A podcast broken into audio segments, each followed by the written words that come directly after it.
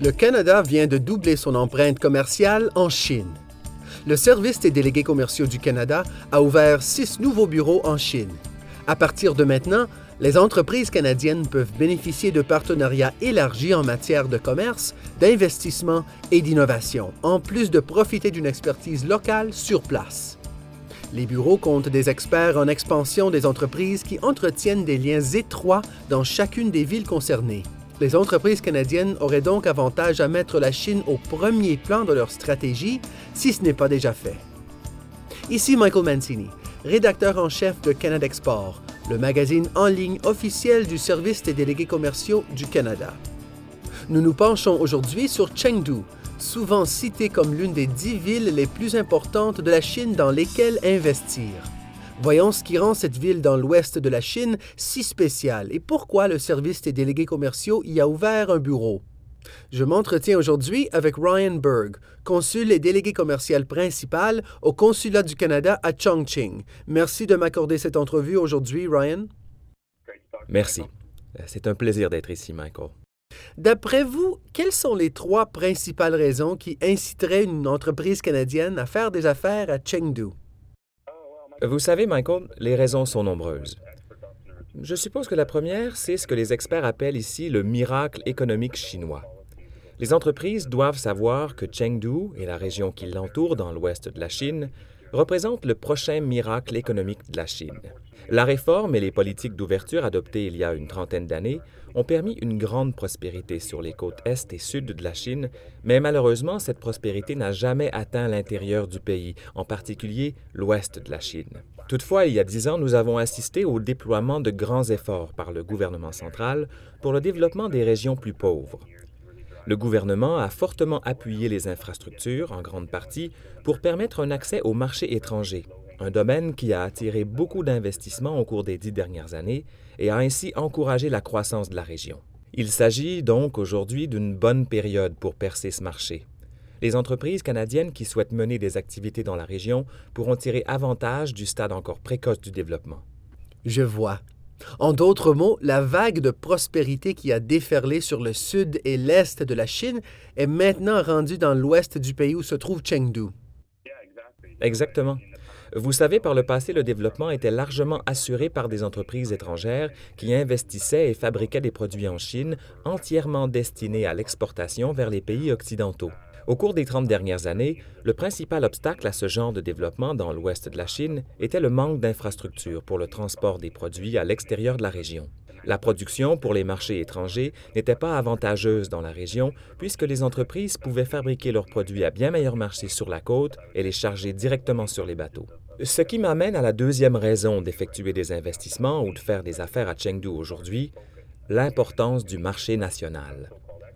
Les experts nous disent que la Chine souhaite adopter un nouveau modèle de croissance. Comme je l'ai mentionné jusqu'ici, la croissance ne se fondait que sur les exportations. Les investissements étrangers ici en Chine ne concernaient que la fabrication de produits destinés à l'Europe ou à l'Amérique du Nord. Par contre, plusieurs en sont à se demander si l'Occident peut vraiment consommer davantage de produits chinois.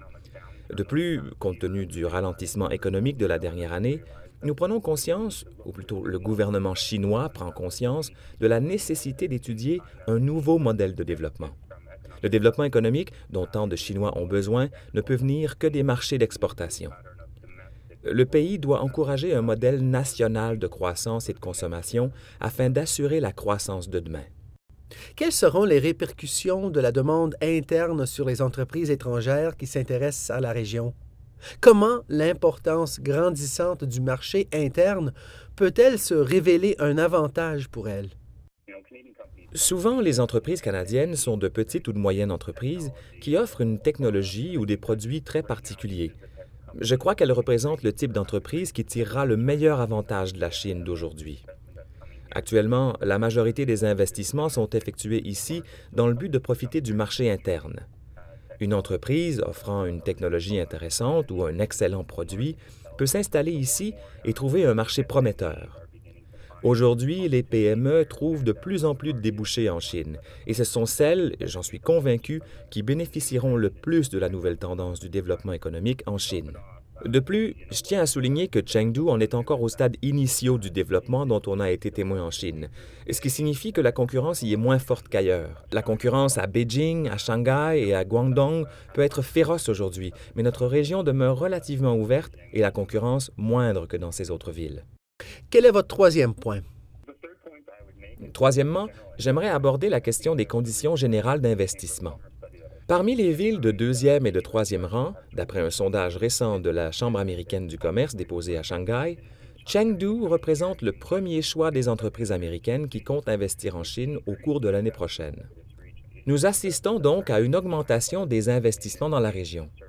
Il s'agit de tout nouveaux investissements en Chine. Dans ce cas-ci, et comme le souligne le sondage, les investisseurs s'intéressent à d'autres régions de la Chine. Les investisseurs qui sont originalement tournés vers Shanghai ou Beijing découvrent aujourd'hui que les avantages qu'ils y ont trouvés ne sont plus les mêmes, ou que d'autres avantages existent dans notre région. Bien sûr, les investisseurs sont attirés pour les mêmes raisons qu'ils l'ont été sur la côte au départ, c'est-à-dire pour les faibles coûts, la main-d'œuvre et les terrains meilleur marché que dans les plus grands centres. De plus, Chengdu bénéficie d'un solide bassin de travailleurs qualifiés, un bassin plus intéressant que celui des régions plus à l'ouest, où les coûts sont un peu plus faibles, mais où il serait difficile de trouver des travailleurs qualifiés. Il existe donc différents facteurs qui encouragent l'investissement dans la région. En plus de ce que j'ai déjà mentionné, la région offre une politique fiscale préférentielle. Les autorités locales ont aussi choisi une approche similaire et offrent des subventions aux investisseurs dans le cadre de leur propre politique. Il peut s'agir de taux d'imposition ou d'espaces de bureaux bon marché, mais aussi de mécanismes d'encouragement à la formation, dont apparemment beaucoup d'entreprises profitent. Si vous acceptez de former les travailleurs, le gouvernement local vous aidera à le faire. Il y a donc de nombreuses raisons pour lesquelles une entreprise pourrait souhaiter investir dans la région et tirer avantage de la tendance actuelle. D'accord. Dites-nous pourquoi il est important que le service des délégués commerciaux ouvre un bureau à Chengdu au lieu de desservir la ville à partir de son bureau de Chongqing? Il y a quelques raisons valables. La première raison est que dans la culture chinoise, les relations sont vraiment importantes. Dans notre culture occidentale, elles le sont également, mais ce sont surtout les résultats qui comptent. Toutefois, dans cette région, ces relations sont absolument essentielles. À partir du consulat à Chongqing, il faut compter 4 à 5 heures de train, le même temps en autobus pour se rendre à Chengdu, de sorte que la ville est située trop loin pour être bien desservie. Même si avec la nouvelle liaison ferroviaire à grande vitesse, la durée du voyage est maintenant de deux heures, ce qui me permet de me rendre à Chengdu presque chaque semaine, selon moi, ce n'est pas encore assez. L'établissement de notre bureau à Chengdu nous aidera vraiment à établir des relations et des réseaux dans cette région. Les autorités locales ont chaleureusement accueilli notre venue et nous encourageaient depuis longtemps à ouvrir un bureau à cet endroit. Ainsi, nous pourrons plus facilement nouer des liens plus étroits avec les autorités locales et repérer plus rapidement des débouchés pour les entreprises canadiennes. Je comprends. Maintenant, j'aimerais savoir à quoi doit s'attendre une entreprise type qui fait des affaires à Chengdu. Selon vous, quel est le plus grand défi que doit relever une entreprise canadienne qui se rend à Chengdu pour faire des affaires? Je parle beaucoup des débouchés ici et des raisons d'y faire des affaires, mais ce n'est pas facile, il n'y a aucun doute là-dessus. En effet, s'il y a d'excellentes occasions d'affaires, il y a aussi des risques énormes. L'une des choses auxquelles sont souvent confrontées les entreprises, c'est la participation du gouvernement au monde des affaires. Alors, investir dans de nouveaux marchés émergents comme Chengdu demeure intimidant. C'est frustrant et ça demande un grand investissement en temps. La langue est aussi un problème.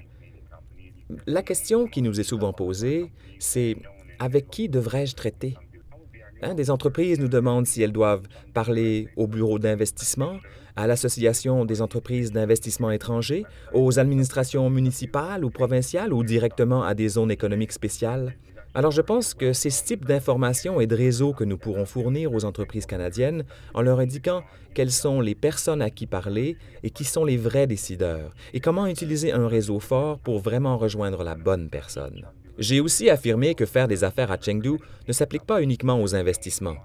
C'est aussi pour les entreprises canadiennes qui sont à la recherche de partenaires et de clients sur le marché. Nous pouvons les aider à trouver de bons partenaires, et plus nous serons présents sur le terrain, plus nous serons en mesure de repérer rapidement ces débouchés et d'établir des réseaux solides. Alors, Ryan, si une société canadienne veut en apprendre davantage sur Chengdu et sur la façon dont le service des délégués commerciaux peut l'aider, avec qui doit-elle communiquer? La meilleure personne avec qui communiquer serait notre nouveau représentant au bureau de Chengdu. Il s'appelle Frank Shi et vous devriez pouvoir trouver ses coordonnées sur le site web des délégués commerciaux à www.déléguéscommerciaux.gc.ca Chine. En fait, Frank est déjà bien connu dans la région.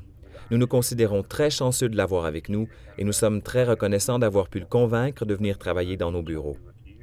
En réalité, il a déjà travaillé dans les bureaux du Conseil commercial Canada-Chine lorsqu'il était à Chengdu il y a quelques années, alors il a déjà représenté des entreprises canadiennes. Merci beaucoup, Ryan, de nous avoir accordé cette entrevue. Tout le plaisir est pour moi, Michael.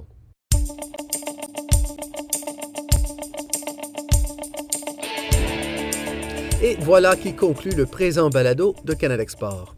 Je vous invite à revenir pour notre prochain balado qui portera sur une autre ville de Chine où le service des délégués commerciaux du Canada a étendu ses activités.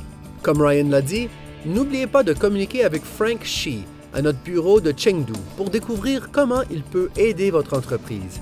Pour ce faire, rendez-vous à l'adresse déléguéscommerciaux.gc.ca barre oblique Chine.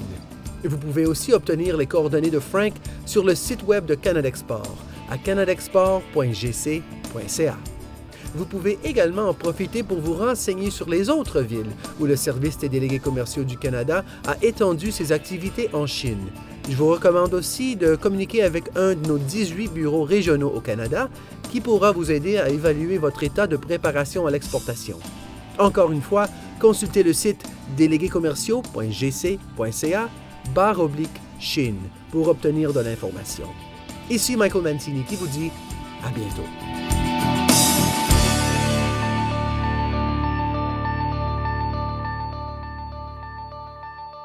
Vous venez d'entendre une balado-diffusion du gouvernement du Canada.